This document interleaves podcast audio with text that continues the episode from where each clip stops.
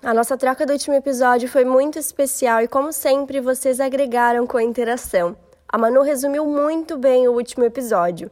Acho que tudo isso vem de mudanças muito maiores que já estão acontecendo e a gente não tinha se dado conta. Tem muito a ver com priorizar outras coisas, como um filho, por exemplo. Eu tenho sentido muito isso e é plantar a sementinha e regar todos os dias. E quando estiver cansada, descansar para continuar depois, não desistir. E teve um outro comentário bem interessante que ela disse: Cada vez percebo que me vestia pensando no olhar do outro e ando me vestindo pensando mais em mim. Seu podcast abre nossa mente. E é justamente com essa abordagem sobre se vestir para si mesma que eu quero entrar no nosso assunto de hoje, home office. No episódio 38, falamos um pouco da roupa de ficar em casa, sobre nos sentirmos bem, ainda que para nós mesmas. E agora voltamos nesse assunto porque, afinal de contas, 2020 exigiu isso. E é o nosso assunto de hoje que foi um pedido de vocês. E mesmo para quem está ouvindo esse episódio e não trabalha nesse formato, vale também para roupa de ficar em casa ou qualquer outro momento que nos vestimos para nós mesmas.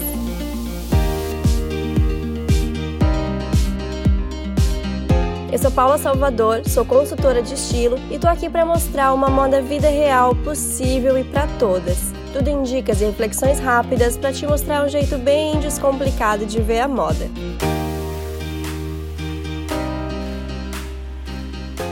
A verdade é que se vestir em casa para trabalhar é uma forma de autocuidado. A Camila mandou mensagem depois de maratonar todos os episódios e depois do episódio 49 sobre como o nosso interior reflete no que vestimos, me enviou uma mensagem. Me identifiquei com muitas questões e seu podcast me ajudou a processar muito do que estou sentindo agora, especialmente nesse momento de quarentena. Eu já tinha uma lista de itens que precisava comprar, mas mesmo assim batia uma certa culpa de comprar sem saber quando vou poder colocar o look na rua, porque continuo no isolamento social. E além disso, estava com dó de usar looks novos para trabalhar em casa, acabava ficando o dia todo de pijama, sem me cuidar ou me arrumar. Mas agora estou mais inspirada em acordar, tirar o pijama e me arrumar para videoconferências. Percebi que eu estava realmente acordando, indo fazer reunião bem desleixada. Para quem tem se sentido desleixada, para quem tem se arrumado de vez em quando, dia sim, dia não, seja qual for a sua relação com o look de home office, vou compartilhar seis dicas sobre esse assunto. Primeira dica: não é o quanto você se arruma ou a roupa que coloca, e sim como você se sente com aquela roupa.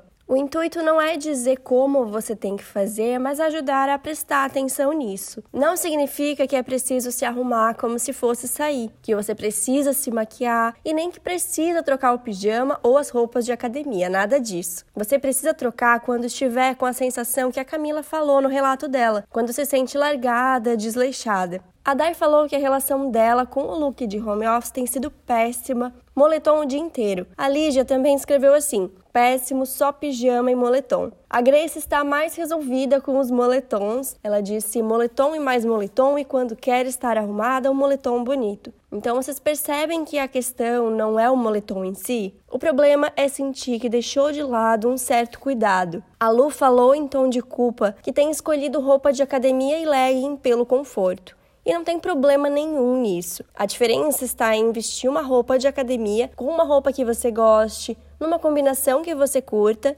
e que não se sinta largada. Agora só você vai poder dizer se é o caso ou não, se você precisa e quer rever isso ou não, se está feliz com o que está vestindo. O que separa o conforto do desleixo é como você se sente é o cuidado que coloca naquela escolha. Algumas pessoas também sentem essa diferença na produtividade. Afinal de contas, a roupa muda como nos sentimos. Isso foi um assunto no episódio 44. Vou deixar aqui na descrição do episódio. Segunda dica: o cuidado mora nos detalhes. No meu caso, não necessariamente estou arrumada como se fosse sair. Prezo pelo meu conforto, mas sempre um look que eu curta, que eu acho que combine e que eu me sinta bem. Um exemplo prático e pessoal. Eu tinha um pijama que gostava muito, com uma calça larguinha, e eu mandei na costureira para colocar um elástico embaixo para ela ficar como se fosse uma jogger, porque ela era super solta e eu me sentia mega largada com ela. Gosto de ficar em casa de pijama também, ou só a calça do pijama. E ah, se eu vou colocar um pijama, eu boto a blusinha por dentro. Esses detalhes que eu citei,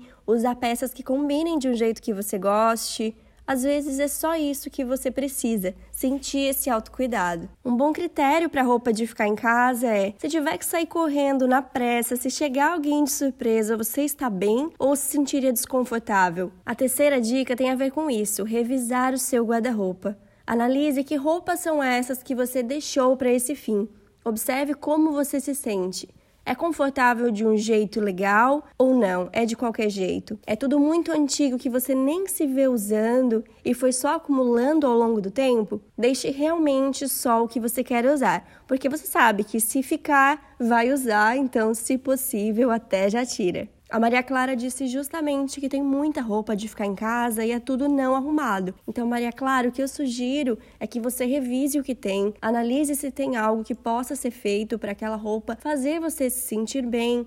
Assim como esse pequeno ajuste que eu fiz na calça, tire o que você acha que não deve usar. Ao final dessa revisão de armário, vem a quarta dica. Verifique se tem algo que está fazendo falta e crie uma lista de compras. Perceba se você está precisando de roupas para atender essa nova demanda que surgiu de conforto sem se sentir largada. Lembrem que nosso armário precisa refletir nossa rotina. Então, se a rotina mudou, nada mais justo do que incluir novas peças e ajustar isso.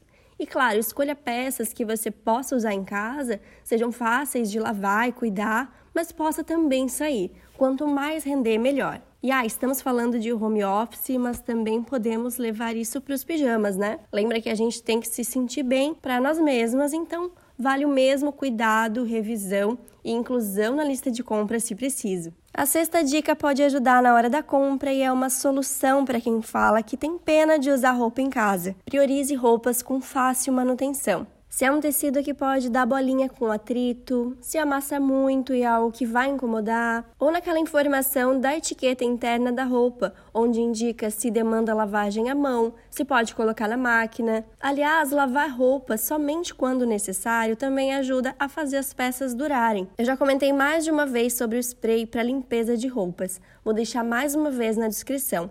São ingredientes baratos, fáceis de encontrar e que vão higienizar sua roupa e poupar uma lavagem. Bom, esse episódio foi todo um passo a passo para você resolver o seu look de home office. Identificar o limite entre conforto e desleixo para você, se atentar aos detalhes do look, revisar o que você já tem, fazer uma listinha de compras futuras se preciso e se atentar à manutenção na hora da compra e também para não se sentir mal de usar alguma peça que te faz feliz, mesmo em casa, mesmo para você mesmo mesma. Os relatos sobre home office foram os mais diversos. Tem gente que contou que tem gostado de se maquiar, tem quem coloque sapato, tem quem use roupa como se fosse sair para trabalhar mesmo. Não tem regra, não tem só um jeito de fazer. E vocês podem começar a pensar sobre o que gostam, o que não gostam, escolher roupas para suprir essas novas demandas se preciso. O seu bem-estar vale isso e vai te agradecer e refletir em outras áreas, viu? Testa e me conta.